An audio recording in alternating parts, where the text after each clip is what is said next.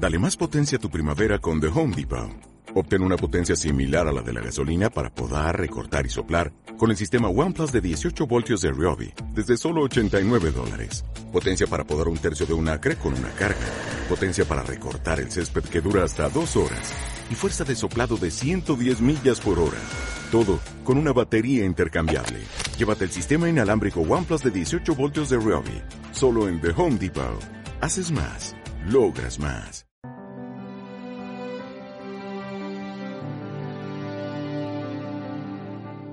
Alabado sea Jesucristo, presente en todos los sagrarios del mundo.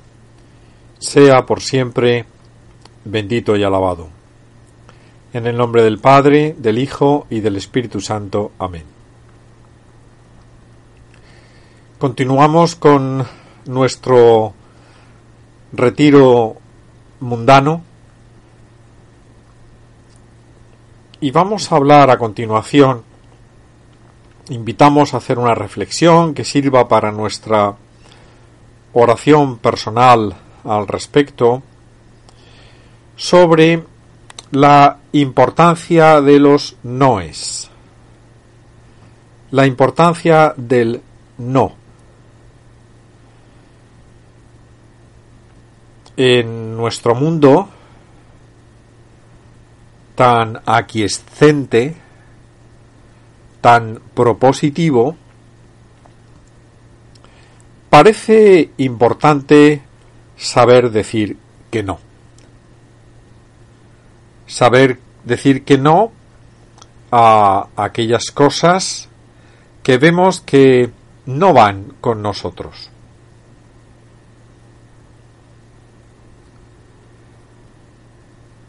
Es un hecho que hemos comprobado con muchos jóvenes de hoy en día que carecen de modelos de comportamiento que inspiren una imitación saludable. Y muchos de ellos reconocen que más que aspirar a ser como fulanito o como menganita, lo que realmente quieren es no ser como fulanito o como menganita. Hay detrás de esta actitud algo muy positivo, que los cristianos podíamos denominar como la santidad negativa. No quiero ser como aquella persona porque ello me conduciría a la infelicidad. No quiero ser mala persona. No quiero ser un mal cristiano.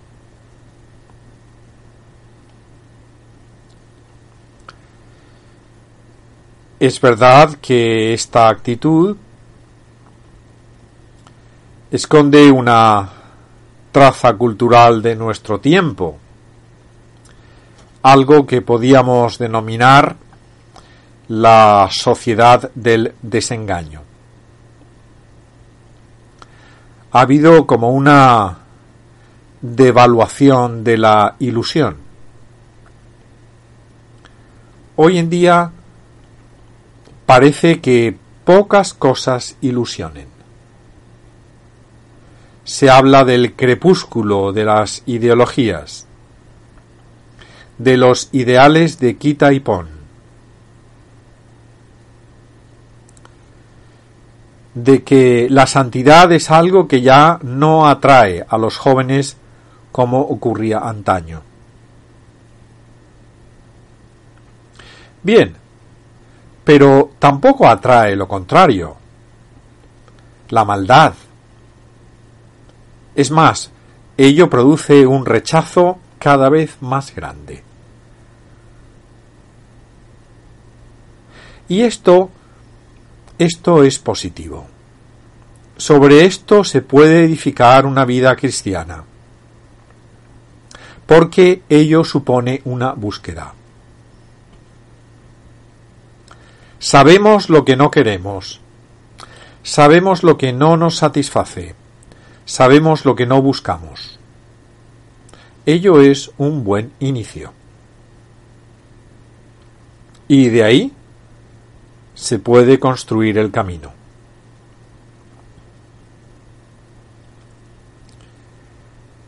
De alguna manera podemos decir que en este mundo nuestro, en esta cultura contemporánea, somos elegidos más que eligientes. Nacimos elegidos por el mundo. Nacimos encasillados. El mundo nos dio unas modas, una lengua, unos entretenimientos, unas inercias, unas seguridades.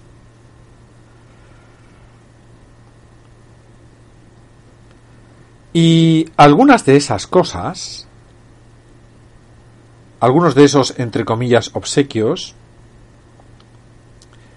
tienen un significado bastante negativo. Podemos pensar en algunas de las características de nuestra sociedad, cuáles son el consumismo, por ejemplo, como son la proliferación de las adicciones de diverso tipo, como son algunas modas degradantes, y ante ello podemos decir que nuestros noes nos liberan.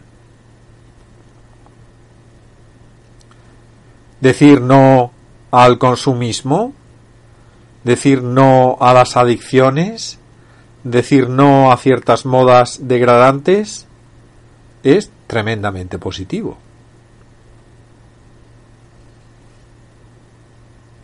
y tiene mucho que ver con aquello del yo no quiero ser como este. Yo no quiero ser así. Es algo común a la biografía de muchos santos. Porque podemos leer las vidas de los santos como las vidas de gente que fue capaz de decir que no.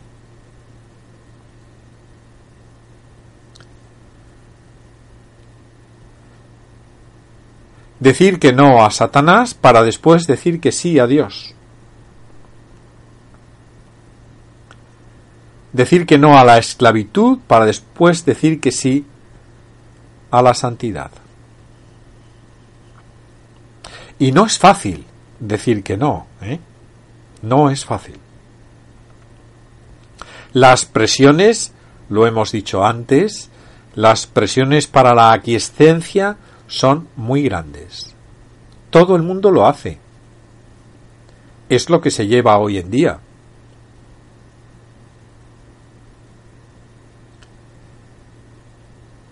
Hace un tiempo leí un libro sobre el cerebro altruista,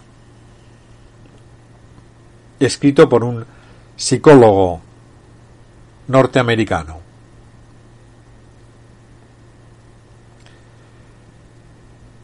De la lectura de ese libro se desprende que decir que no cuesta más que decir que sí.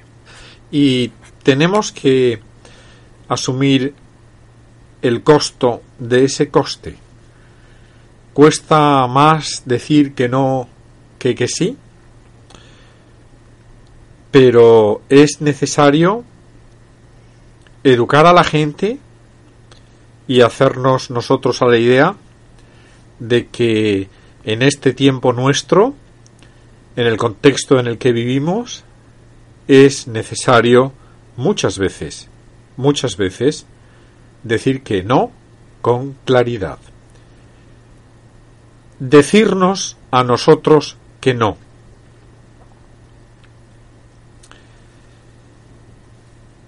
Si nos fijamos en la Sagrada Escritura y tuviésemos que dilucidar cuál es el pecado como más duro, el pecado más importante, pues quizá diríamos que nos estamos refiriendo a la idolatría. En nuestro mundo actualmente se da la idolatría. Para muchos se trata de la idolatría del éxito, del éxito a cualquier precio. Son los modelos que los medios de comunicación ponen al alcance de la juventud. Un futbolista, una modelo, son ídolos con pies de barro. Nos damos cuenta de ello muy rápidamente. Todo el mundo se da cuenta de ello. Pero después estos ídolos con pies de barro son sustituidos por otros ídolos que no tienen pies de barro, que son de más consistencia. Algunos ponen ahí en esos pedestales, ponen a la nación, ponen al Estado. Ídolos ninguno, ni siquiera la Iglesia. Saber decir que no. Nosotros, los cristianos, adoramos, veneramos, queremos a Jesucristo. Ese es nuestro modelo. Y además es único. No admite comparación o equiparación. Yo soy el que soy, dice Dios. Dios es uno, es único, es diverso de todo lo demás. Yo soy el que soy. Yo no soy todo lo demás.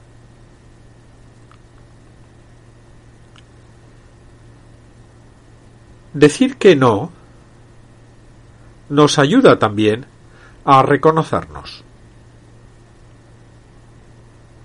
Yo pienso que la diversidad humana está constituida precisamente por los noes que somos capaces de emitir.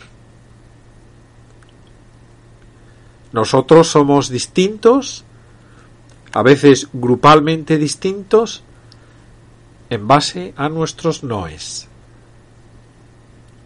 Yo no soy de tal equipo de fútbol, yo no soy así, Y eso como que nos da pluralidad, que es un aspecto positivo de la humanidad. Nos da originalidad también. En la vida cristiana es muy importante la originalidad, porque el trato de cada uno de nosotros íntimo con Dios es algo tremendamente personal, único, intransferible. Que no tengamos miedo a decir que no. Que eso es bueno. Que sepamos decirnos que no muchas veces en nuestra vida a lo largo del día para después decir que sí a Dios. Un sí pleno, un sí libre, un sí auténtico.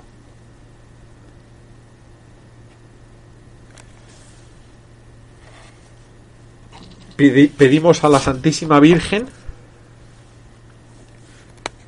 que se preservó virgen precisamente para decir que sí a Dios, quien nos ayude en el discernimiento.